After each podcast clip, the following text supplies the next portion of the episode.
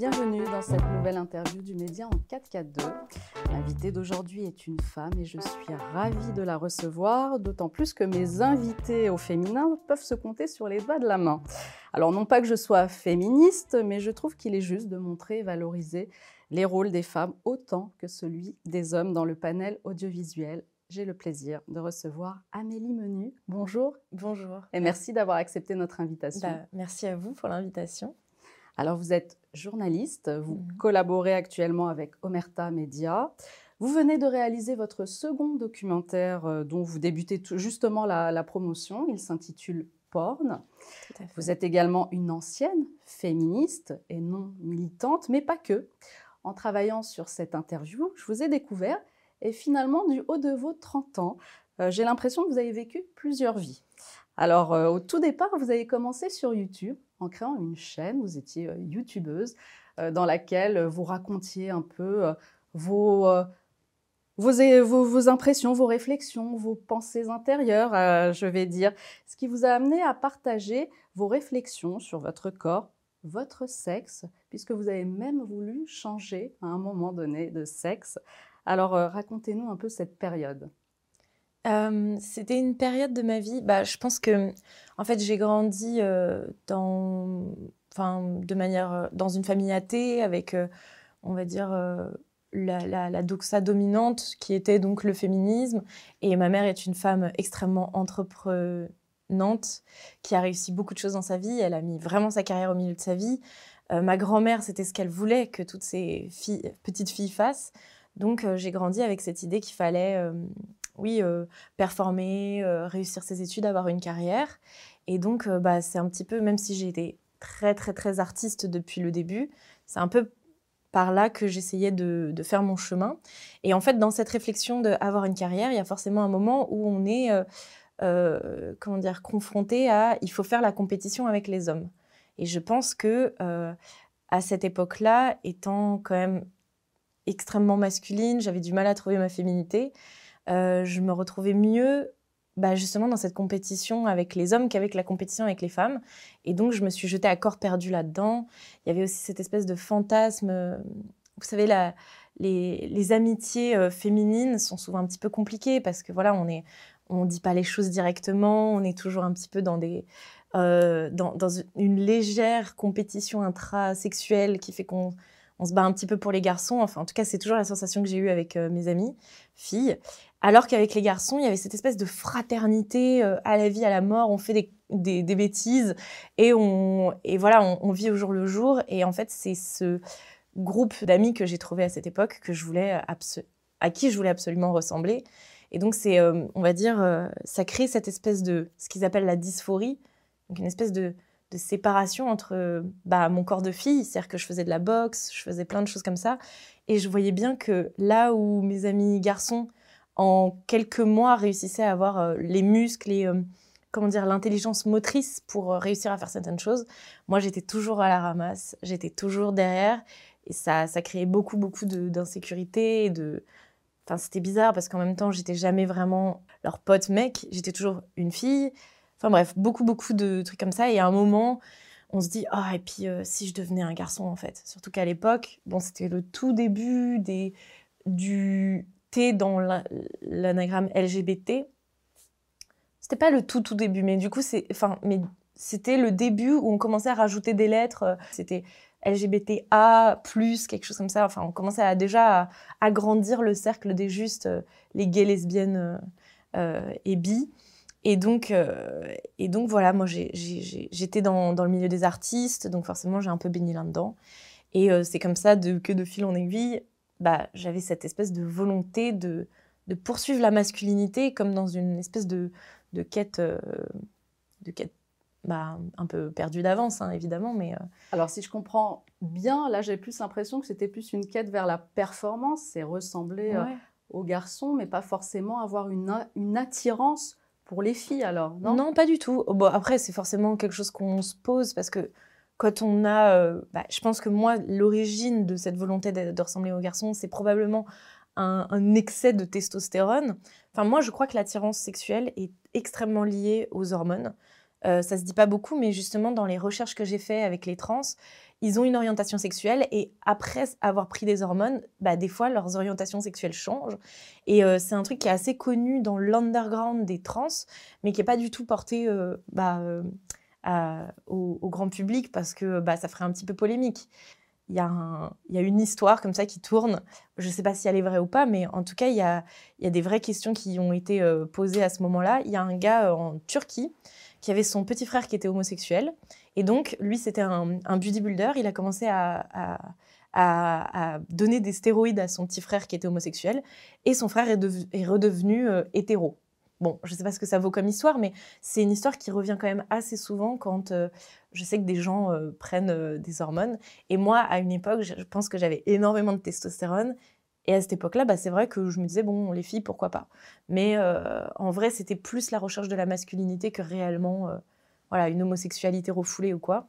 Et c'est quoi la réaction de votre entourage, de votre famille, de vos amis même, à cette époque? Euh, bah, mes amis, ils étaient évidemment euh, tout à fait. Euh, bon, ils m'encourageaient même là-dedans. Hein. J'étais, j'étais bien entourée, on va dire. ma famille, bon, ma mère, elle, elle a jamais. Enfin, elle était en mode fais ce que tu veux, viens comme tu es, en fait. Et mon père, il me disait oh, ça va passer, mais voilà, fais ce que tu veux aussi. Je pense que j'ai grandi quand même dans une famille assez progressiste, assez compréhensive. En fait, j'aurais pu être ce que je voulais. J'aurais pu être trans. Enfin, je crois que quand même si j'avais commencé à prendre des hormones ou j'avais commencé à faire des chirurgies, je pense que là, il se serait commencé à se dire, il y a peut-être un problème. Mais là, la, façon dont je le vivais, c'était je me rasais les cheveux, je faisais de la boxe. C'était quand même relativement inoffensif.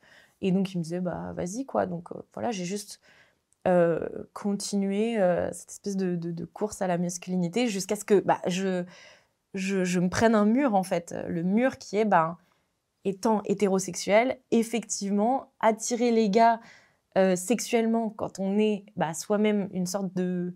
Enfin, il n'y a, pas d'altérité, en fait, on est comme eux. Donc, il y a un truc qui les repousse un peu. Au bout moment, je me dis, bon, est-ce que finalement, je m'y prends pas un petit peu mal dans ma, dans ma façon d'aborder Le truc intéressant aussi, qui je pense m'a amené là, c'est... du coup, à l'époque, je traînais avec donc, ce qu'on appelle les pick-up artistes, les PUA, qui sont donc les gars qui font la séduction, enfin, qui sont dans la, séduction, quoi. Ils apprennent la séduction. Donc, c'est de là d'où viennent tous les coachs en séduction qui pullulent sur Internet.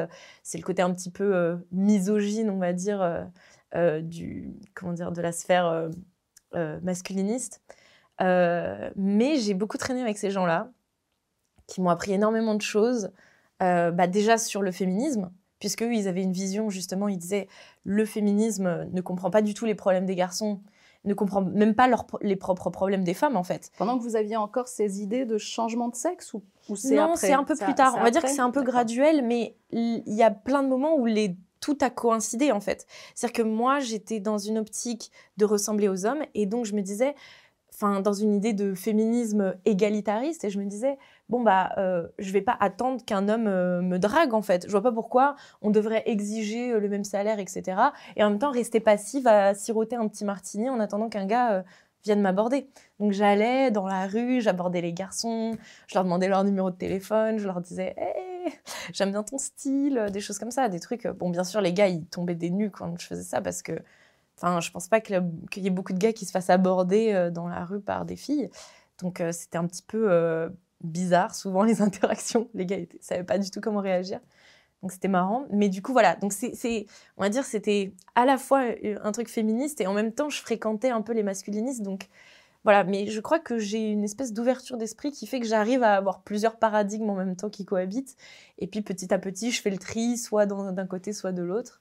Et voilà. Donc ça a été euh, voilà, tout un cheminement assez long, puisque ça m'a pris, genre, je sais pas, 6-7 ans, on va dire, avant de vraiment me dire, ah ok, bon en fait. Euh, c'est peut-être la féminité qui, qui m'irait le mieux.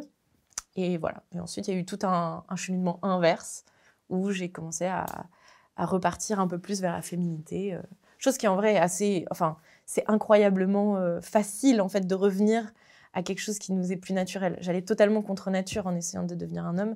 Et là, j'ai découvert, mais oh, en fait, ouais, ça me plaît d'être une fille, en fait. Il y, a aussi ce truc. Alors, je vous ai aussi entendu parler dans une interview mhm. de votre période de déréalisation. tout à fait. Alors, je ne connais pas, je Ah. vous l'avoue, je ne connais pas. Vous allez me l'expliquer, vous allez nous l'expliquer parce que certainement euh, d'autres ne, ne le savent pas. Qu'est-ce que c'est la Alors, déréalisation? La déréalisation, euh, c'est un système de protection, on va dire, du système nerveux qui va, euh, lors d'un choc euh, très fort, euh, sur un, moment, par exemple, je sais pas, on vit un ex- une expérience traumatique, ou bien sur un stress prolongé, euh, va à un moment commencer à déconnecter, en fait, euh, le, à nous déconnecter de nous-mêmes, en fait. Donc, il y a plusieurs...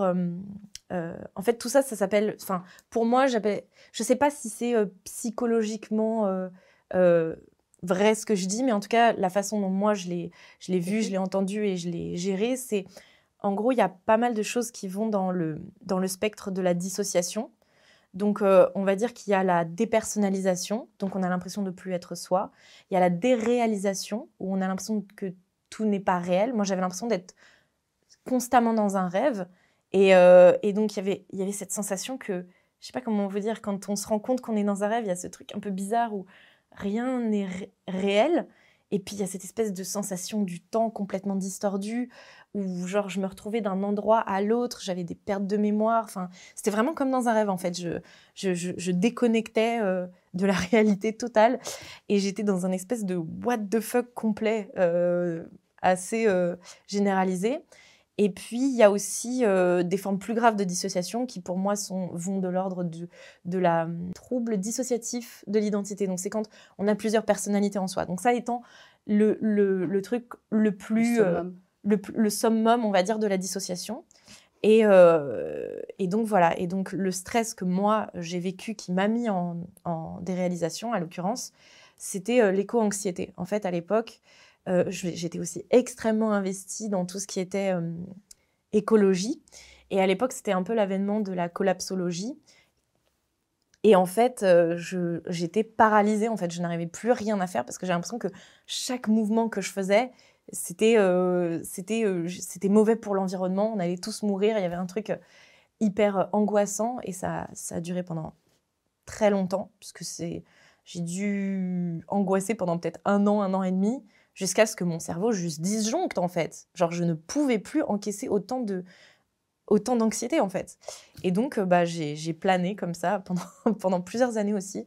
Ça m'a pris beaucoup de temps à réattraper la réalité. Donc euh, voilà, j'ai j'ai fait vraiment les frais de, de toute la doxa qu'on a essayé de m'enseigner depuis que j'étais petite. Euh, je l'ai vraiment vécu dans ma chair, quoi. C'est vraiment ça. Bon, on sent chez vous qu'il y a eu quand même pas mal de bouleversements, pas... voilà, intérieur, extérieur. Bon, finalement, après ça, vous vous en venez au féminisme. Mhm. Vous vous jetez à corps perdu, si, si je puis dire, euh, dans, ce, dans, dans, ce- dans cet être, dans ce, dans ce concept, on va dire. Mhm. Est-ce que vous pouvez nous expliquer c'est quoi la différence entre être féministe et être militante du féminisme?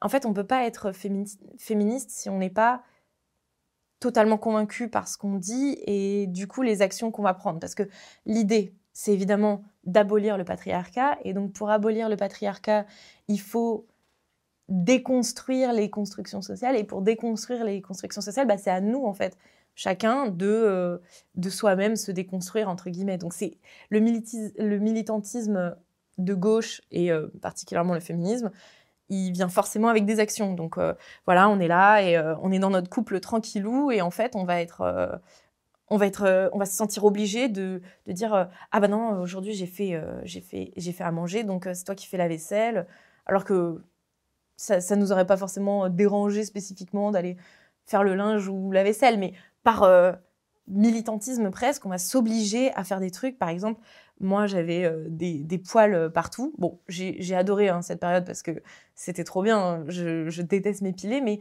voilà il y avait ce truc où je me forçais à les montrer même quand ça me gênait parce que euh, fallait C'est de la provocation. Ouais, il y avait un petit peu de ça, bien sûr. Euh, provocation, euh, volonté. Oui, oui, il y, a- il y a un truc totalement un peu adolescent de euh, d'aller un petit peu contre euh, les règles. Et, euh, et donc, euh, ben, c'est vraiment ça. Comment dire À partir du moment où on est vraiment féministe, ça, c'est comme un espèce de truc qui, qui s'infuse dans notre vie de tous les jours. euh, qu'on en soit conscient ou pas d'ailleurs, parce qu'il suffit qu'on scrolle tous les jours sur Instagram et qu'on se fasse euh, bassiner la, tête de, plein de mantras un petit peu, genre mon corps, mon choix, euh, ou que sais-je, hein, ou l'égalité, etc. Et puis petit à petit, on va inconsciemment l'implémenter dans notre vie, et voilà quoi. Donc, donc pour moi, il n'y a pas trop de différence. Après, il y a vraiment le militantisme des, des, femmes qui font des actions concrètes, qui montent des associations. Euh, et, je pense qu'il y a beaucoup, beaucoup de combats du féminisme qui sont totalement euh, louables, qui sont totalement euh, bénéfiques pour la société, même de, de, de, dire non à certaines pratiques. Je veux dire, c'est pas parce que c'est la tradition ou c'est pas parce que, je sais pas comment dire, on a toujours fait comme ça, entre guillemets, qu'il faut pas forcément le remettre en question. Moi, je suis totalement pro remise en question. Le problème, enfin, ce qui me dérange, c'est le côté tout, tout détruire c'est le côté euh, déconstructiviste, quoi. C'est le côté on, euh, on détruit tout et finalement, bah, je me suis très vite rendu compte que ça proposait pas grand-chose à côté. Et c'est ce qui a vraiment, euh, en fait, quand on va dans, quand on n'a pas d'image claire de où on va et qu'on voit bien que ce qu'on est en train de faire n'a pas trop de, de résultats, puisque en fait, il y a un espèce de paradoxe qui est en train de se passer, c'est que plus les féministes sont virulentes et plus elles sont puissantes, on va dire, et plus le sexisme augmente. Aujourd'hui, il y a plein d'études, de, trucs de, l'IFOP, etc., et de l'INSEE qui montrent qu'il y a une augmentation du sexisme chez les jeunes, notamment chez les jeunes garçons. Euh, ça fait 40 ans que le féminisme est euh, presque hégémonique euh, sur, dans tous les médias et tout, et en fait, ça fait l'effet exactement inverse de ce que c'est censé faire. Donc en fait, quand on commence à se rendre compte un petit peu de ça, on se dit merde quoi. En fait euh, est-ce que est-ce qu'on pourrait pas remettre aussi en question ce truc là d'ailleurs euh, Julien Rochdy explique très bien ça. Euh, dans son livre l'amour et la guerre il, différencie deux choses et moi je suis totalement d'accord avec ça.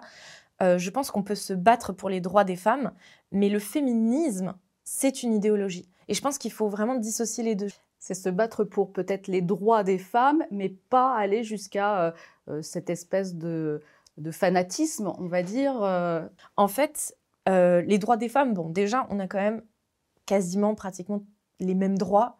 D'ailleurs, je crois que légalement, on a absolument les mêmes droits que les hommes. Ensuite, c'est vrai qu'en réalité, il y a peut-être des, endroits où il y a quelques injustices, mais en fait, quand on regarde du côté des hommes, eux aussi d'autres injustices. Donc, elles sont différentes hein, pour chacun, pour chaque sexe. Euh, je pense qu'il y a surtout une question de, de, hiérarchie, c'est-à-dire il y a les gens riches et il y a les gens plus pauvres. Et je pense qu'il y a plus de différence, on va dire, entre une femme riche et une femme pauvre ou un homme riche et un homme pauvre qu'un homme et une femme. En fait, le féminisme, euh, il, il, repose sur euh, deux, grandes, deux grandes croyances, en fait. Euh, la première, c'est que tout est, tout est construction sociale, en fait, que on grandirait avec une sorte de, de page blanche et que la biologie finalement a pas ou peu, peu d'implication en fait dans comment on grandit et qu'en fait on pourrait faire une sorte de d'humain euh, égalitaire en enlevant les différences entre les hommes et les femmes.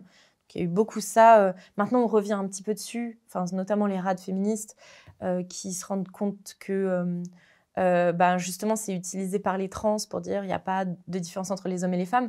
Finalement, ça enlève le combat des femmes si on commence à nier la biologie.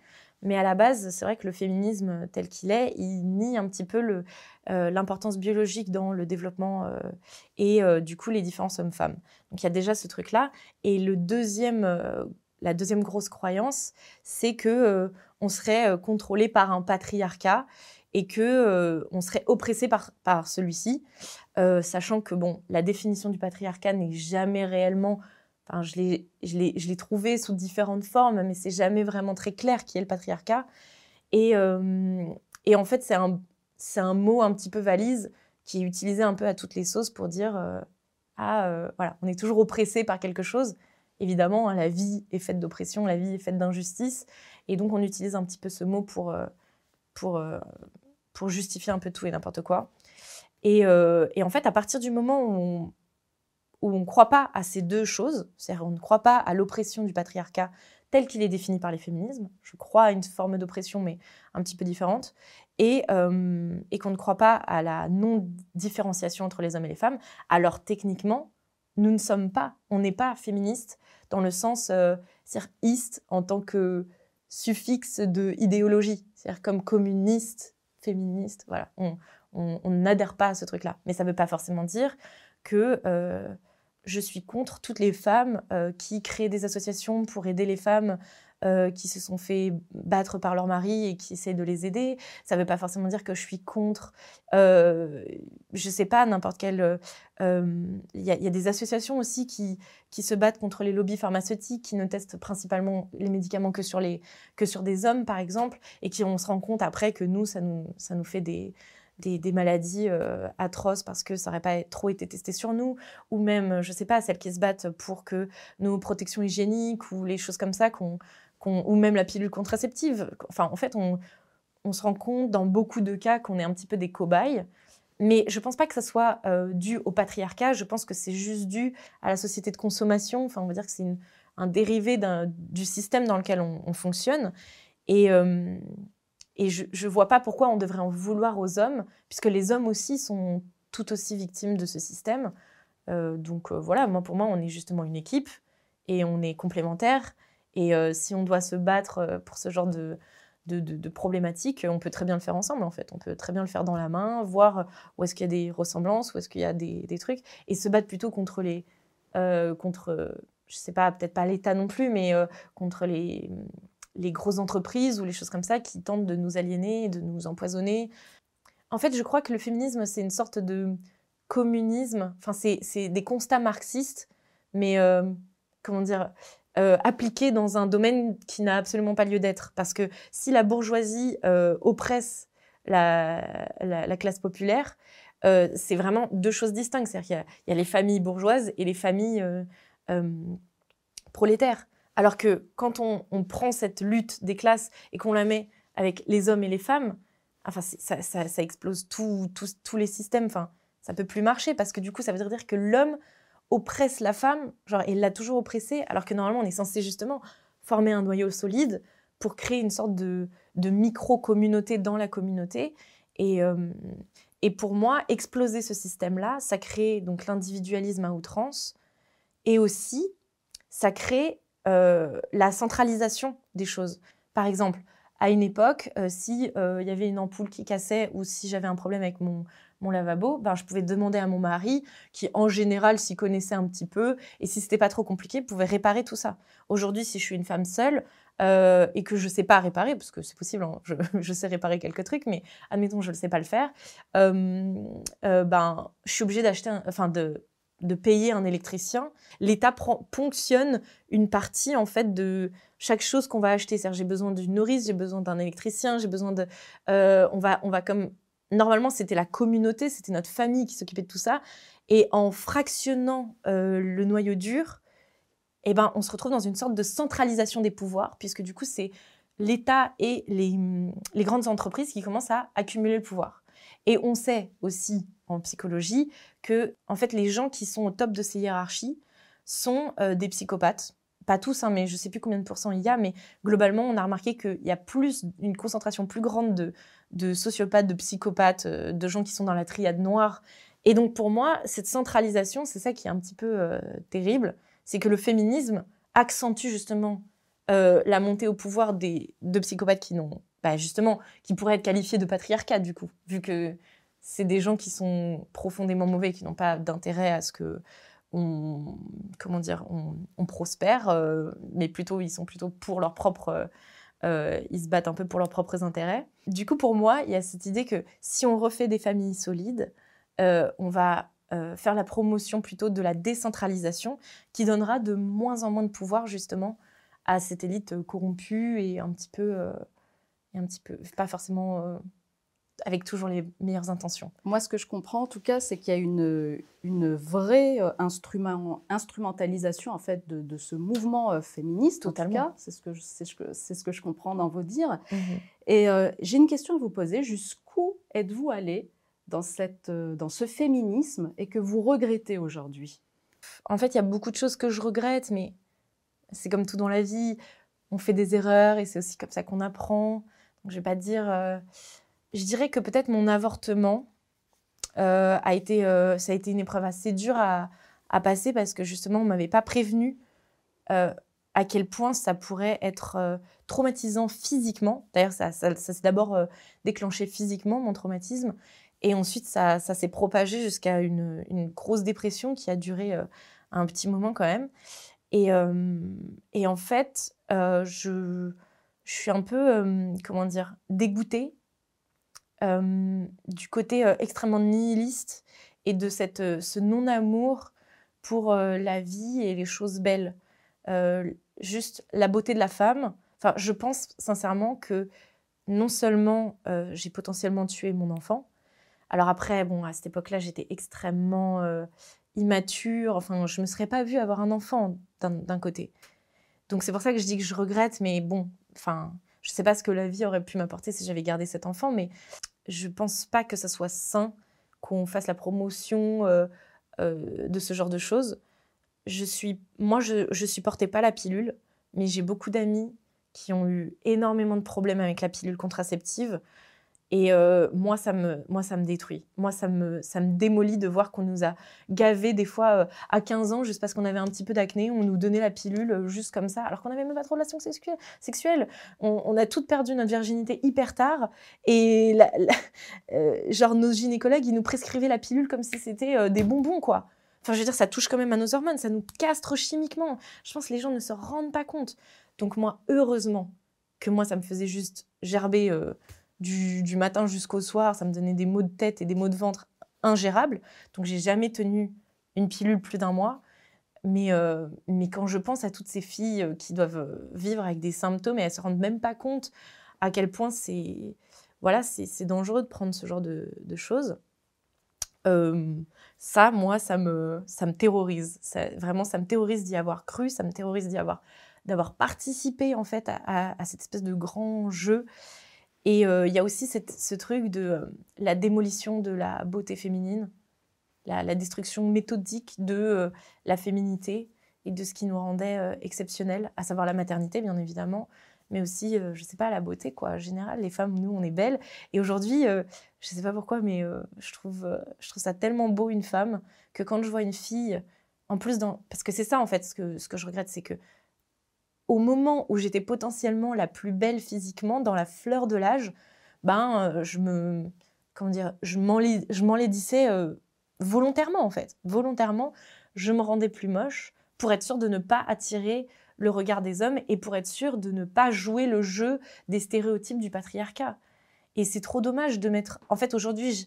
Enfin, je me suis battue pendant plusieurs années avec une estime de moi euh, au ras des pâquerettes, mais c'est parce qu'en fait, je pense qu'on n'explique pas aussi euh, aux filles que en vrai, ce qu'on aime et ce qu'on a besoin, c'est aussi le regard des hommes et la validation des hommes.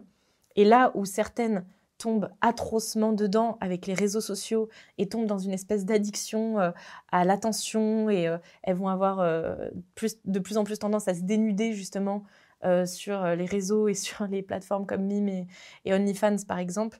En fait, il y a cet extrême-là qui, qui est actuellement en roue libre euh, dans, le féminisme.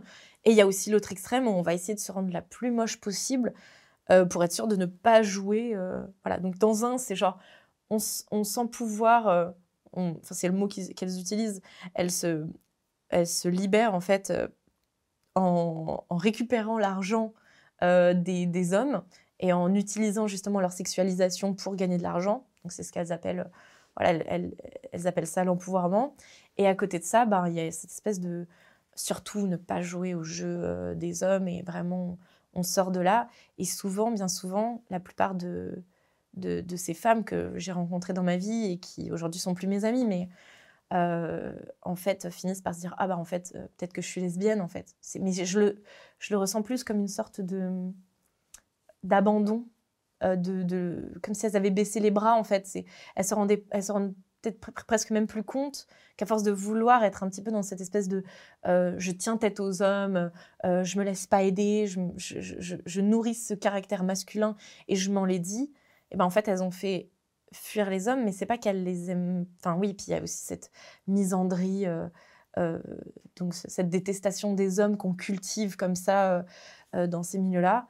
Bah, à force de ça, en fait, on devient lesbienne, mais j'ai pas l'impression que c'est une orientation sexuelle, j'ai plus l'impression que c'est genre une forme de nihilisme absolu, quoi. Et ça, ça vraiment, ça me rend triste et je suis extrêmement contente d'en être sortie, vraiment. Cette espèce de négation de, de, de, la, de ce qui fait la beauté de la vie, en fait, tout simplement. Alors finalement, euh, ce sont toutes ces expériences qui vous ont amené, j'ai l'impression, vers le journalisme. Et c'est peut-être... Un peu, ouais. Oui. Bah, disons que j'ai l'impression que pour avoir un peu tout vécu, parce que comme vous dites, j'ai un petit peu plusieurs vies, c'est aussi comme ça que je le ressens. J'ai l'impression que euh, j'ai cette espèce de résilience naturelle qui fait que j'arrive non seulement à souvent remettre en question ce que, ce que je pense et ce que je crois, et aussi j'arrive assez bien. Euh, en fait, j'ai toute une, une technique euh, pour passer à travers les deuils de manière assez efficace, même si c'est toujours extrêmement douloureux, mais j'ai l'impression que la vie est faite d'une d'une continuelle. Euh, on, est tout le temps obligé de faire des petits deuils. Donc, soit de la personne qu'on était, soit des personnes qu'on a connues, soit. Euh, voilà, des, bah, en ce qui me concerne mon avortement, par exemple, il y a eu plein, plein de gros deuils que j'ai eu à faire. Et, euh, et, et, le fait que j'ai réussi à vivre autant de vie, chose qui est, je pense, assez, assez rare, j'ai l'impression que ça me donne une, une forme d'empathie et de compréhension de, c'est-à-dire que même s'il y a des gens aujourd'hui qui sont pas d'accord avec moi, je sais d'où ils viennent, je sais pourquoi ils pensent ça, je sais qu'est-ce que ça leur apporte, je sais pourquoi ils, ont ils auront du mal à remettre en question ces, ces choses-là. Euh, et puis bon, du coup, entre-temps, je me suis passionnée de psychologie, donc j'ai l'impression que le journalisme aujourd'hui, il est plutôt euh, visé sur, euh, c'est ce qu'on appelle l'infotainment. L'infotainment, je crois que c'est comme ça que ça s'appelle. On, est là que pour divertir, en fait. C'est que des, des trucs ah tiens, un tel a dit, a dit tel truc, ah euh, Bidule a fait tel truc, et ah est-ce qu'on est, est choqué ou est-ce qu'on applaudit? Voilà, c'est ça en fait aujourd'hui l'information, le journalisme, c'est beaucoup ça. Et euh, moi, ce qui m'a intéressée, c'est justement, je me suis dit, mais on parle plus des sujets, euh, je veux dire, des vrais sujets, quoi, des sujets profonds, des sujets qui nous touchent tous profondément. Et je me suis dit, est-ce que je pourrais pas essayer de faire ça, de prendre des gros sujets qui finalement, euh, euh, comment dire, sont assez peu évoqués. Et est-ce qu'on pourrait pas, euh, voilà, prendre le nœud et dénouer la pelote de laine en allant voir tous les acteurs de, comment dire, de, ce sujet et d'essayer de comprendre pourquoi ils pensent ça et mettre tous les acteurs côte à côte en fait pour voir comment ça rend quand tu les entends dire le tout et leur contraire dans le même documentaire et permettre aux gens justement de, de, de, bah, de faire euh, leur propre avis, de, leur, de se faire leur propre avis. Quoi. Alors en tout cas, vous vous intéressez quand même particulièrement à des sujets qui, qui, qui vous touchent, mmh qui vous touchent. Donc votre premier documentaire, vous l'avez réalisé euh, sur le thème du transgenre, puisqu'il s'appelle Trans. Vous êtes allé à la rencontre bah, de spécialistes de santé, mmh de de témoins aussi, de, personnes qui, ont changé de sexe, qui vous ont raconté leur expérience. C'est un documentaire assez récent d'ailleurs, hein, qu'on peut encore retrouver, je crois, sur, euh, sur la, plateforme d'Amerta, tout à fait. C'est ça. Alors, quel, quel, retour vous en avez eu de ce documentaire? Euh, ben, je crois Comment ça s'est passé aussi d'aller à la rencontre aussi de, gens qui vous ont fait confiance finalement mmh pour vous livrer ces témoignages? Ça, ça, ça a été euh, une partie on va dire, la production du documentaire a été extrêmement euh, stressante parce que je savais que c'était un sujet, euh, euh, un sujet difficile à aborder. et en même temps, je savais comment l'aborder parce que je sais exactement, en fait, là où la plupart, ce qui m'énervait, en fait, c'était que les conservateurs qui faisaient des, je dis conservateurs parce que c'était souvent les Américains en fait qui abordaient ce sujet, euh, ces gens-là faisaient souvent des documentaires et ça se voyait que mais ils comprenaient pas du tout la problématique trans en fait.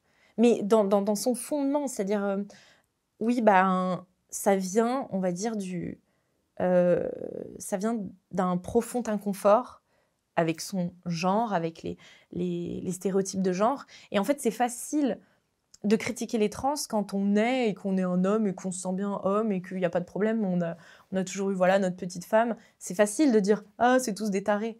Mais en fait, quand on est avec, bah, on va dire euh, un caractère un petit peu différent, qu'on est un petit peu euh, un paria, qu'on n'est pas bien intégré dans le monde, c'est beaucoup plus dur de trouver sa place. Et donc moi, je voulais vraiment apporter ce truc-là. Je voulais, je voulais comment dire, raconter mon histoire, mais pas qu'elle en devienne euh, non plus la norme. Hein. Je sais que à l'intérieur de toutes les histoires bizarres de, de, de, de, de ce sujet, il y a quand même euh, enfin, mon, histoire est aussi un petit peu particulière. Donc, euh, j'ai pas essayé d'en faire une généralité. J'ai essayé d'expliquer avec simplicité et euh, un petit peu d'empathie ce que c'était. Et je pense que ça a beaucoup plu parce que je pense que c'était justement le, documentaire nuancé qui ne se fait plus en fait. Aujourd'hui, on n'est que dans l'extrême, soit l'un, soit l'autre. Justement, l'espèce d'infotainment où il faut toujours exacerber euh, les, comment dire, les, les, les, émotions les plus primaires chez les gens, à savoir euh, euh, la colère, la honte, enfin du coup pas la honte, mais genre la moquerie ou des choses comme ça. Et souvent on fait ces documentaires en voulant se moquer des gens. Et moi ça m'insupporte. Donc j'ai essayé de faire un truc un petit peu empathique. Et, et je, au début, je me suis beaucoup heurtée donc au refus des gens à gauche qui voulaient pas me parler évidemment puisque j'étais Amélie Menu, la facho, quoi. Donc, ce que j'ai fait, c'est que j'ai utilisé un faux nom, enfin, qui n'était pas un faux nom, en fait. Là, je vous, je, vous, coupe une seconde quand vous dites à gauche, parce que quand on est transgenre, on est forcément à gauche, c'est quoi? Bah, J'en ai rencontré, du coup, à enfin, qui était pas, pas déclaré à droite, mais probablement pas non plus extrêmement à gauche. J'en ai rencontré, mais ils sont extrêmement minoritaires, puisque, en fait, euh, quand, justement, c'est ce que je dis, quand on est... Euh, là-dedans, on cherche aussi une communauté. Donc, euh, la, communauté la plus, comment dire, la plus proche et la plus facile à intégrer, bah, évidemment, c'est la communauté LGBT qui est bien connue pour être vraiment, vraiment, vraiment à gauche, même d'extrême gauche. Donc voilà, et donc à, cette occasion-là, bah, du coup, j'ai juste pas nommé mon nom, j'ai juste envoyé ma, ma collègue euh, qui a commencé à démarcher les gens avec, euh, avec son nom. Et, euh, et c'est vrai que ça a été un peu difficile de voir ces gens se sentir trahis. Parce que, en vrai, j'avais enfin, j'ai rien dit de mal en fait sur eux. J'ai vraiment fait très très attention. En réalité, sur les 3-4 heures de rush que j'avais sur ces personnes-là, j'avais vraiment, vraiment de quoi les faire tomber, les faire passer pour des gens vraiment irrationnels et, ridicules. Et j'ai fait un énorme effort pour euh, essayer de mettre les parties où je sais qu'ils ont... Je sais que c'était sincère. Parce qu'en fait, le problème, c'est qu'il y, a, deux manières de, parler devant une caméra. Il y a les moments où on est sincère et les moments où, surtout quand on est à gauche, hein, où on tombe un petit peu dans l'idéologie. Et j'ai justement Ce sont des personnes qui ont refusé de témoigner à visage euh, découvert, non? Ou ils ont... Ah, non, non, la plupart des gens qui ont, qui ont euh, de, gauche, non, ils ont, ils ont témoigné à visage euh, découvert. Non, celle qui a témoigné anonyme, c'est Madeleine. C'est une, justement, c'est une, une, femme transsexuelle qui, elle, donc s'appelle transsexuelle et qui est contre l'idéologie trans. Et c'est pour cette raison-là qu'elle qu'elle n'a pas pu montrer son visage. C'est parce qu'elle risque réellement de se faire attaquer pour. Donc c'est vraiment paradoxal, quoi. C'est, euh, euh, le tabou n'est pas du tout là où on pense, quoi. Donc, euh, donc voilà. Mais je pense que n'importe qui qui regardera, enfin qui regarde le docu, le problème c'est que aujourd'hui à gauche, dès que il y a quelque chose qui sort sur le sujet de, de notre part, enfin ils vont pas ils vont même pas aller le regarder en fait ils vont se faire plein d'a priori et je me suis fait insulter de tous les noms alors que les gens n'avaient juste même pas regardé le documentaire, qui, je pense, d'ailleurs, ça a choqué tout le monde. Je me suis même fait engueuler par certaines euh, personnes très, très à droite en disant que j'étais absolument complaisante, que j'incitais euh, les gens. Enfin, bref. De toute façon, c'est pareil avec mon docu-porno. Hein. Euh, rien que le fait que j'ai laissé des femmes parler de leur métier, c'est déjà leur faire de la pub et, et, être dans la promotion. Donc, bon, de toute façon, personne n'est jamais content. Dès qu'on fait un truc nuancé, on, se heurte toujours euh, à la critique des deux côtés, quoi. Donc, euh, moi, ça me va. Ça me va. C'est, je sais que beaucoup de gens vont pouvoir en profiter pour euh, juste se faire leur propre avis, en fait. Parce qu'en fait, je, capte quelque chose, c'est que dans mes documentaires, souvent, je ne dis pas quoi penser. Et, j'ai remarqué que beaucoup de gens m'ont reproché ça. Ils me disent, mais du coup, tu vas où en fait avec ton documentaire? Qu'est-ce qu'on doit penser? Dis-moi, qu'est-ce que je dois penser? Mais c'est pas à moi de te dire ce que tu dois penser. Moi, je te présente thèse, antithèse, et c'est à toi de faire un petit peu la synthèse, même si je fais quand même une conclusion à mon documentaire. très souvent. Mais je ne conclus pas sur tout, et je pense que c'est un truc que les gens ont oublié. Ouais, c'est un truc que les gens ont oublié. Aujourd'hui, ils attendent une conclusion, et ensuite ils disent Ah, je suis d'accord ou Ah, je suis pas d'accord. C'est-à-dire qu'ils sont soit totalement en adéquation, soit ils sont en réaction. Et, c'est vraiment de plus en plus rare les gens qui sont là et qui commencent à, à, à, comprendre euh, qu'est-ce que j'ai enfin, qu'est-ce que j'ai voulu dire avec ce documentaire et qui sont ouverts à, la discussion à propos de, de, tous ces trucs. Quoi. Donc, euh, c'est. Euh, on est dans une période compliquée. Hein. Alors, pour poursuivre sur le documentaire trans, que répondez-vous à Mariko? Alors Mariko, c'est le premier maire euh, transgenre. Euh, alors je, ah le dis quand même pour les spectateurs, c'est le premier maire euh, transgenre de France qui déclare qu'il n'y a pas d'abus dans le traitement des cas, en France en tout cas, en rappelant par exemple que pour une vaginoplastie, il y a mhm. quand même six mois d'attente. Qu'est-ce que vous lui, qu'est-ce que vous lui répondez tout simplement? En réalité, donc six mois d'attente, c'est dans le public. La plupart des, des gens aujourd'hui en France du moins ceux qui ont un petit peu d'argent vont plutôt dans le privé. Donc oui et non. Euh, après, c'est bien pire aux États-Unis, je suis totalement d'accord. En France, il y a quand même beaucoup de réglementations. Mais pendant mes recherches, j'ai trouvé, euh, en fait, la problématique, elle est aussi surtout sur les hormones. Je suis d'accord que les chirurgies aujourd'hui en France, elles sont beaucoup faites, mais c'est comme pour la chirurgie esthétique. Il y a, des, il y a beaucoup de femmes aujourd'hui qui euh, vont faire euh, ça en Tunisie, en Turquie, au Maroc, dans ces trucs-là où, vous savez, il y a des packages faits exprès. Il y a beaucoup de choses qui se font en ce qui concerne la transidentité en Iran, par exemple. Donc, il y a beaucoup de tourisme euh, par exemple, je sais qu'il y en a quelques-unes qui ont fait ça, enfin que j'ai rencontrées personnellement, qui ont fait ça au Canada. Donc en fait, bien sûr, en France, il y a des procédures ralenties, mais euh, il y a des, des, sites entiers qui vous expliquent, des wiki trans, qui vous expliquent comment gérer vos papiers, comment euh, trouver des, des opérations pas chères, etc. Comment enfin, je veux dire, ils sont quand même extrêmement aidés dans leur processus de transition.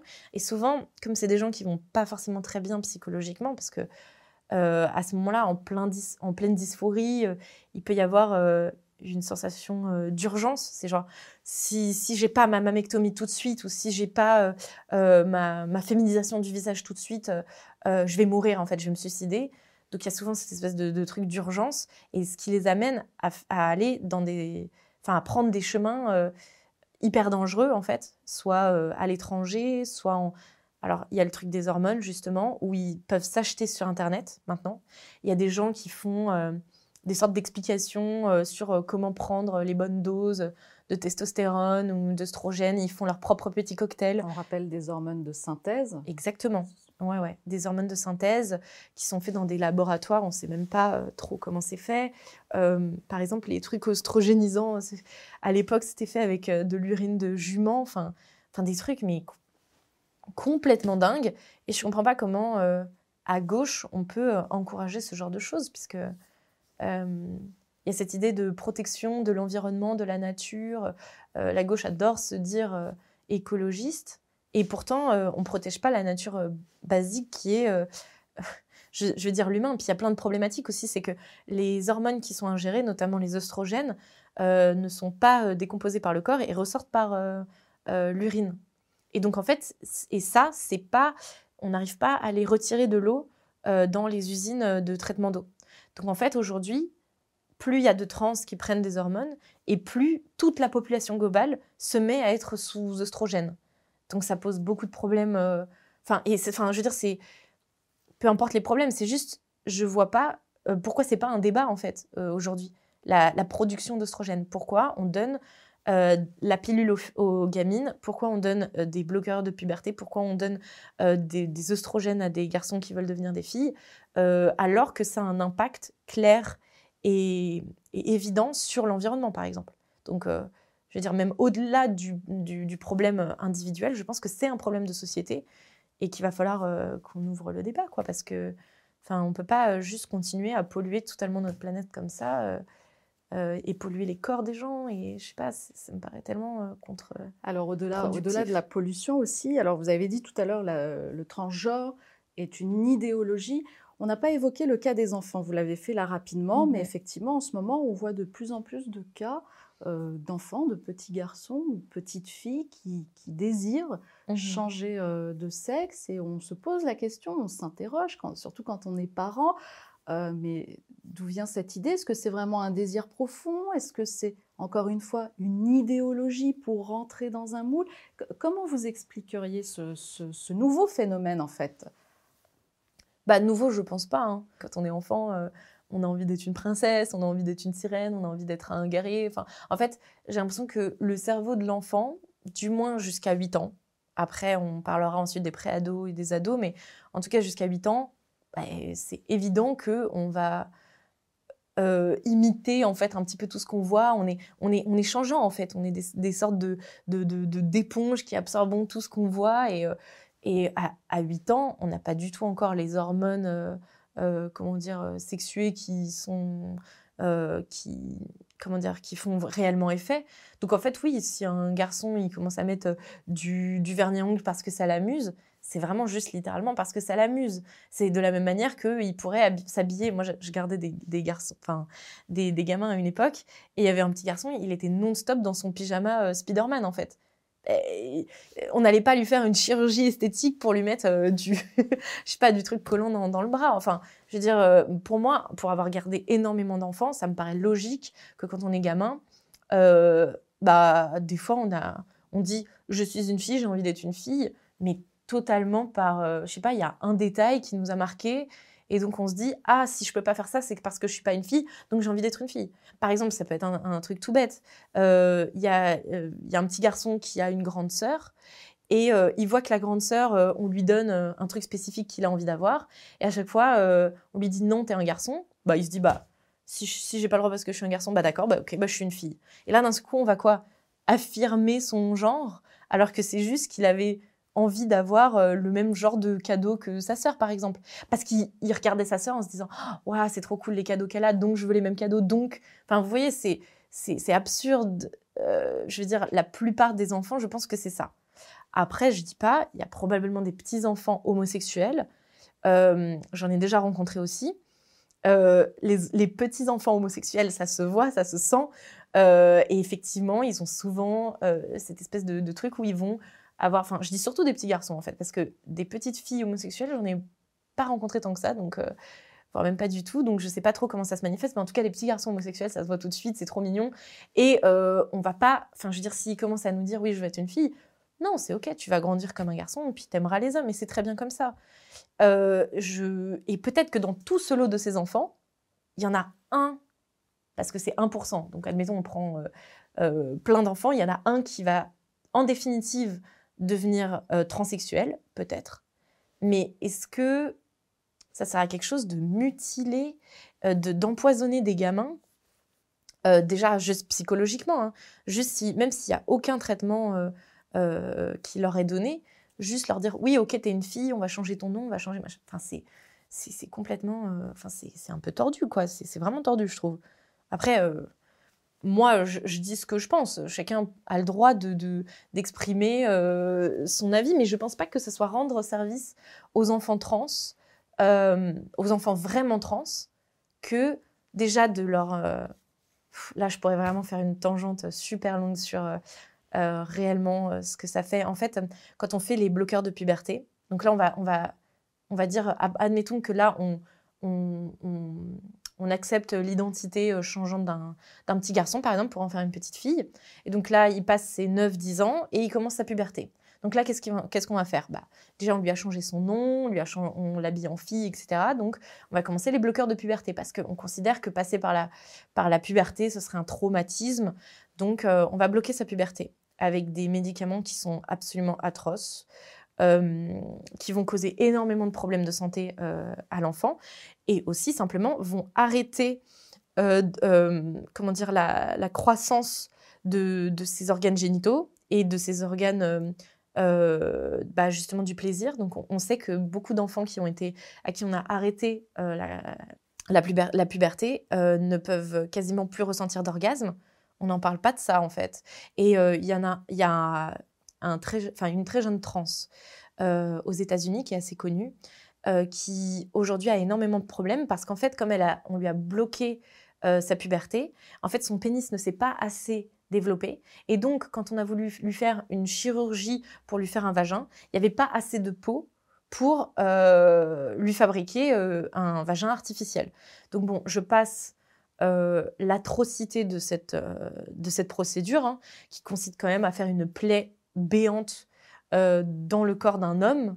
donc c'est quand même extrêmement voilà, difficile. Il y a beaucoup, beaucoup de problèmes. Il y en a qui, utilisent une partie du, du côlon, par exemple, pour créer une cavité du vagin. Mais ce qu'on ne dit pas, c'est qu'en fait, il y a toujours la flore du côlon qui est à l'intérieur de, la peau et ça sent, je, sais même pas, ça sent les excréments, en fait. Et il y a, beaucoup de trans qui, en voyant ce qu'on leur a fait, la, boucherie qu'on leur a fait, se suicident. Et là, je ne parle même pas des phalloplastie, parce que là, en ce qui concerne euh, la création euh, ex nihilo d'un pénis, là, on est vraiment sur de la boucherie pure. J'ai vu des trucs, mais j'en ai mis quelques-uns dans mon documentaire pour que les gens comprennent vraiment la catastrophe que c'est. Ce n'est, rien contre les trans, et je pense que si ils veulent réellement vivre leur vie en tant que le sexe opposé, pour moi, euh, il n'y a pas de problème. Et je pense qu'on pourrait faciliter ça pour les quelques bah, pour l'extrême minorité de trans qui ont besoin de ça pour survivre. Mais par contre, je suis pas sûre que les charcutés n'aident en quoi que ce soit, quoi. Mais euh, je suis autant contre ce genre de procédure que sur euh, la chirurgie esthétique. Parce qu'on me dit souvent, oui, mais alors, quid de, la chirurgie esthétique? Mais je pense exactement la même chose de la chirurgie esthétique, hein, qu'on soit bien d'accord. Euh, même si je pense que, bon, une rhinoplastie, quand vraiment on a un nez qui nous qui nous complexe à mort. Mais il faut que ça soit une chirurgie réparatrice et une chirurgie voilà, calibrée. Quoi. Encore une fois, il faut toujours qu'on pèse le pour et le contre. Et j'ai vraiment l'impression que toute la dysphorie du monde, et je sais à quoi ressemble la dysphorie hein, intérieurement, toute la dysphorie du monde peut s'amadouer dans une certaine mesure et pourra donc probablement s'amadouer dans la mesure où la personne pourra faire avec sans avoir à se charcuter, je pense. Enfin, après, c'est un travail, hein, encore une fois, c'est un deuil à faire, accepter que, voilà, on n'aura jamais les attributs de l'autre sexe. Et je pense que comme on a grandi dans cette espèce de société de l'enfant roi, on peut tout avoir, on n'apprend plus aux enfants et aux gens à faire le deuil des choses qui ne sont pas possibles. Et ça, ça fait partie des choses. La, médecine vous ment quand elle vous dit qu'elle peut vous faire changer de sexe. Elle vous ment, c'est un mensonge euh, aberrant qui va juste vous rendre malade, triste. Et j'ai des histoires, enfin moi j'ai suivi plusieurs euh, des transitions de très près, notamment sur YouTube.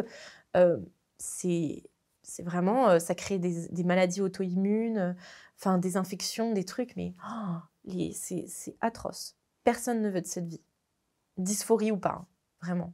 On va passer maintenant à votre tout dernier documentaire, ouais. Porn, qui traite de pornographie, un sujet euh, tout aussi polémique. Alors pourquoi vous êtes engagé euh, dans ce, dans ce thème? Alors au début, c'est marrant parce que, en fait au début, à l'intérieur du sujet trans, euh, il y a une partie où je me suis rendu compte qu'une grande partie des trans étaient des hommes vers femmes, étaient en réalité des hommes qui avaient des sortes de fétichisme sexuel. Euh, dû à une, énorme consommation de pornographie et souvent des addictions euh, très très graves. Euh, et en fait, donc par exemple, c'est ce qu'on appelle le sissy porn. Enfin, il y, a tout un processus qui s'appelle la sissification, sissification. Et en gros, c'est le sissy porn, c'est des femmes avec des bites. Vous voyez, tout de suite un truc un peu bizarre. Ça vient un petit peu du hentai, mais voilà, il y, a tout un délire un petit peu pédophile, euh, pédophilie un peu euh, euh, genre cachée mais en même temps assumée dans, dans le hentai vu que c'est des dessins on dit que c'est plus ou moins autorisé donc il y a plein de dérives comme ça complètement folles que j'ai découvert avec le docu-trans et je me suis dit personne n'en parle en fait on parle de la, de, de, la transidentité et personne ne parle que peut-être il y a une problématique plus profonde qui est la consommation dangereuse et abusive euh, de certains gamins de la pornographie qui les mène à devenir des adultes complètement déglingués de la tête. Vraiment, c'est ça. Et puis, donc au début, je partais là-dessus. Je me suis dit, bah tiens, je vais, voir, euh, aller creuser un peu le sujet, je vais voir qu'est-ce que la pornographie a comme euh, impact réellement sur les jeunes, puisqu'aujourd'hui, la pornographie est illimitée en termes de, ce qu'on peut visionner et en, termes de... C'est vraiment gratuit et dans ta poche. Donc, où, tu veux, quand tu veux, quel que soit ton âge. Donc euh, voilà, et puis très très vite, je me suis rendu compte qu'en fait, euh, tous ces, petits sujets extrêmement niches, hein, vous l'avez dit vous-même, vous comprenez rien du tout à ce que je raconte, c'est vraiment une, comment dire, une extrême minorité en fait dans la problématique de la pornographie. Et là, je creuse et je me rends compte du tabou gigantesque, mais vraiment, hein, euh, que on a autour de ce sujet-là aujourd'hui euh, dans notre société. Euh, alors, le féminisme, etc., on fait la promotion des travailleuses du sexe, des actrices porno, on les voit souvent sur, des, sur, euh, sur les plateaux, dans, dans, les médias. En fait, il n'y a plus vraiment de tabou en ce qui concerne être une actrice porno ou même une travailleuse du sexe, quoi. Bon. donc aujourd'hui, c'est plutôt bien vu. Et du coup, moi, je me disais, bon, bah, en fait, il n'y a pas de tabou à propos du porno. C'est presque devenu euh, de la pop culture, en fait. Sauf que, euh, euh, en plongeant dans le sujet, je me suis rendu compte qu'en fait, le tabou, il, était chez les hommes. C'est-à-dire que quand je demandais aux hommes, c'est quoi votre consommation de porno Et est-ce que vous pensez que vous avez une relation un petit peu saine avec ça rien que mes amis, je découvrais une autre partie de leur identité. C'est-à-dire que je ne savais pas du tout que certains de mes amis, qui sont pères de famille, euh, respectables, etc., ont une dépendance à la pornographie. Et je me suis dit, mais quoi? Enfin, je veux dire, euh, comment c'est possible? Enfin, une, genre, ils sont à la limite de l'addiction. C'est-à-dire que s'ils veulent essayer d'arrêter, ils ne peuvent pas. Donc, ils n'ont pas encore toutes les conséquences. C'est une drogue qui est à la fois extrêmement puissante, mais aussi extrêmement douce dans la descente des effets négatifs. Donc un peu comme le crapaud qui est dans l'eau et que on augmente la, température tout doucement, souvent ces, ces gens-là, donc qui sont entre 30 ans, enfin je dirais que la génération là des trentenaires qui sont actuellement, on est ceux qui avons grandi avec la pornographie euh, gratuite entre guillemets. Et donc, on, est, à partir de nous jusqu'à euh, bah, les nouveaux, la nouvelle génération, on est ceux qui avons euh, le plus en fait souffert de, de, potentiellement euh, ces addictions à la pornographie. Et dans mon documentaire, il y a un des garçons addicts qui a été addict pendant 10 ans, qui me racontait que la, pornographie, c'était la drogue du gentil garçon. Parce que, en fait, t'as pas besoin de... Enfin, quand tu prends de la drogue ou quand voilà, tu fais des, des jeux d'argent ou des trucs comme ça, tu sais que c'est mal et tu sais que tu es en train de faire quelque chose de pas bien. Alors que la pornographie, en deux, trois clics, c'est bon. Tu peux faire ça, c'est pas un truc social, donc tu peux faire ça tranquillou euh, euh, dans ta chambre. Tu as, très vite, très vite effacé les preuves. Et donc, en fait, ben, c'est très facile pour n'importe quel garçon euh, bah, de, voilà, de, tomber dans la pornographie. Et c'est une drogue extrêmement puissante pour le cerveau, notamment pour le cerveau des jeunes garçons, des jeunes adolescents. et je pense que les conséquences de tout ça sont, vont être absolument terribles sur la société. Et là, on commence à peine à s'en rendre compte. Mais voilà. Donc on parle souvent voilà, des actrices qui sont un petit peu... Euh, Alors vous êtes allé à la rencontre justement euh, des actrices, d'anciennes actrices ou d'actrices euh, et contre toute attente, elles m'ont dit qu'elles avaient été traitées comme des reines, quoi. Que tout s'était super bien passé. Alors bon, j'imagine que, bon, comme dans tous les métiers, il y a des hauts, il y a des bas. Hein. Mais globalement, elles ont dit, moi, mes intérêts ont toujours été bien respectés. Moi, je m'attendais à ce qu'on me dise, oui, euh, voilà.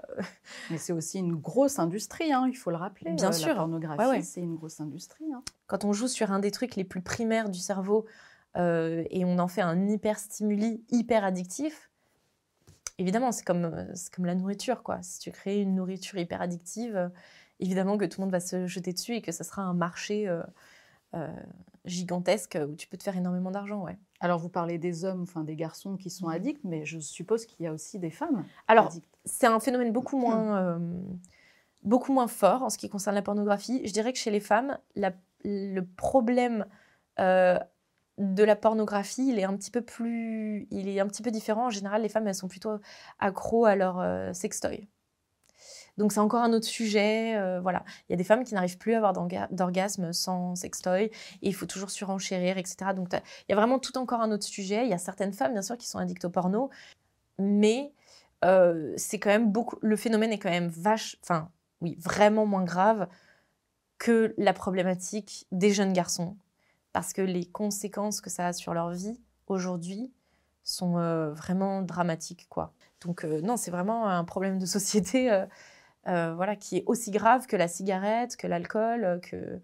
Voilà, je pense que c'est un sujet qu'il faut amener sur le, sur le devant de, bah, des médias et je je comprends pas très bien pourquoi on n'en parle pas beaucoup. Après, c'est vrai que j'ai eu beaucoup de mal à trouver des hommes qui, qui voulaient témoigner. J'en ai trouvé qu'un seul. Au dernier moment, tous les gars que j'ai contactés, même ceux qui avaient des associations, des gens qui avaient des blogs, qui parlaient de ce sujet-là, ils ont refusé de parler devant ma caméra, même sous, même sous anonymat. C'est-à-dire que même sous anonymat, c'est juste le simple fait de s'asseoir comme je le fais actuellement devant une femme, devant une caméra et de parler de son addiction ou rien que de sa consommation, rien que ça, ça génère tellement de culpabilité que les gars ne peuvent pas se résigner à venir devant ma caméra. Enfin, c'est dingue, quoi. Je comprends pas comment ça peut être euh, aussi peu discuté aujourd'hui, quoi. Moi, ça m'en ça, folle, mais voilà. C'est pour ça aussi que j'ai choisi ce métier. Hein. C'est un peu pour euh, sortir ces, ces, sujets que finalement... Euh, Enfin, on sait que c'est enfin, je sais pas comment dire. Oui, on sait que regarder du porno c'est pas bien, quoi. Mais oui, et, et ensuite, bah, est-ce qu'on peut épiloguer en fait? Est-ce qu'on peut en parler? Je sais pas. Alors, est-ce que vous êtes déjà en train de travailler sur le troisième documentaire? Alors euh, non, euh, parce qu'en fait j'ai quitté Omerta. Là, c'était mon dernier documentaire chez Omerta. Euh, ça me prend entre 4 et 6 mois pour faire un documentaire. Ça me prend toute ma vie. Enfin, je fais que ça pendant 6 mois. Et euh, en réalité, il n'y a pas tant de personnes que ça qui le voient. Euh, les gens que je veux toucher, les gens que envie, à qui j'ai envie de parler, sont des, jeunes qui sont plutôt sur TikTok, qui ont plutôt des, des contenus de 25 secondes à la chaîne. Donc euh, voilà, j'essaye une autre stratégie. Euh, je vais essayer de faire plus de vidéos, plus de contenu beaucoup plus court, beaucoup plus euh, simple à comprendre, parce que j'ai tendance un peu à me perdre toujours dans mes explications. Je vais essayer de, cultiver l'art de la synthèse. Donc c'est quoi? On vous retrouvera sur les réseaux sociaux Tout à fait, Et peut-être une nouvelle chaîne YouTube alors? Ou la même? Non, non, sur la même, sur, la chaîne YouTube. ouais, ouais, bien sûr. Je ferai peut-être des petits documentaires, mais plutôt de 30 minutes. J'avais une idée de faire un documentaire sur euh, l'envie des jeunes à vouloir euh, devenir connus. Je voulais l'appeler fame. Il y a un truc aujourd'hui où on veut plus devenir astronaute, on veut plus devenir chirurgien, on veut devenir euh, influenceur. Hein. voilà, youtubeur. ce que quelque part je peux comprendre parce que je suis moi-même youtubeuse, mais je pense que aujourd'hui on a perdu le pourquoi en fait? Pourquoi tu veux devenir connu? C'est quoi ton message? Quelles sont les conséquences qu'il y a à tout ça? Voilà, je voulais un petit peu euh, peut-être dénouer un petit peu tout ça et puis surtout euh, le manque de sens. Euh. Enfin voilà, si je je fais des vidéos, à mon avis, ça sera pour vraiment me focus sur la racine de tous les mots finalement, c'est le manque de sens dans ce qu'on fait et dans cette espèce de société qui a tendance un peu à nous aliéner. voilà. Donc, euh, ce sera plutôt ça mes sujets de prédilection euh, dans le futur. Eh bien, on a hâte euh, de découvrir la suite alors. Merci beaucoup. Eh bien, merci beaucoup Amélie Menu. Merci, d'être venue, d'avoir partagé votre expérience. Avant de terminer, je vais vous inviter à nous dédicacer notre livre et puis on termine cette émission comme ça. Super. Merci beaucoup. Merci beaucoup. Je voudrais juste rappeler que le média en 442, c'est un média entièrement créé par le peuple et fait par le peuple. Euh, c'est un média totalement libre. Nous ne bénéficions d'aucune aide ni d'aucun soutien, que ce soit de groupe ou structure ou encore association. Nous ne recevons aucun financement. Seuls vos dons sont notre unique soutien. Il était bon de le rappeler. Merci à tous et merci de votre fidélité. Merci beaucoup. Euh, c'est très, enfin, je pense que c'est très important ce genre de média euh, indépendant. Je pense qu'on en a vraiment besoin. Donc, bon courage à vous pour la suite. Merci. À bientôt. À bientôt.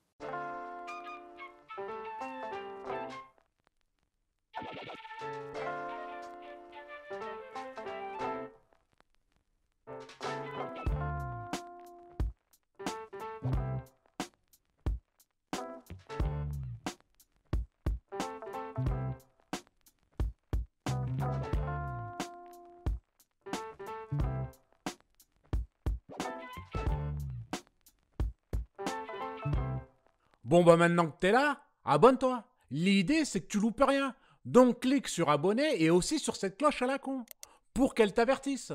Bon, je te laisse, je vais dans mon grenier. Et je te dis à bientôt mon ami.